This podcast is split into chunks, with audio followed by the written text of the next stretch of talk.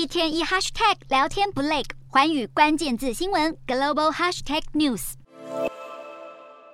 搜救灯照亮河面，一座吊桥断成两半，桥体严重扭曲，插入河中。而镜头拉近一看，还有民众抓着缆绳不放，神情无助，等待救援。事发地点在印度西部古查拉迪省内的莫丘河上。当地时间三十日，吊桥疑似因为桥面负荷超出承载力，突然断成两截，桥上多达五百人瞬间坠入河中。搜救队抵达前，就有热心的围观民众围上救生圈，游到桥梁下，试图营救受困水中的灾民。印度警方三十一日证实，当天有数百人在桥上举行。宗教庆祝活动，人流超出负荷太多，才会造成桥身断裂坍塌。当地搜救队目前已经救出将近两百位落水民众，不过却也有超过一百人坠河丧命，还有更多人下落不明。印度当局指出，坍塌吊桥建造于十九世纪英国殖民时期，拥有超过一百年的历史，最近才刚完成为期半年的修缮，并在十月二十六日重新开放通行。没想到才过了五天就发生死亡惨剧。事发不久后，当地政府也宣布向每位死者家属提供四十万卢比（约新台币十五万元）的抚恤金。而印度总理莫迪在接获消息后，表示对这场悲剧深感悲痛，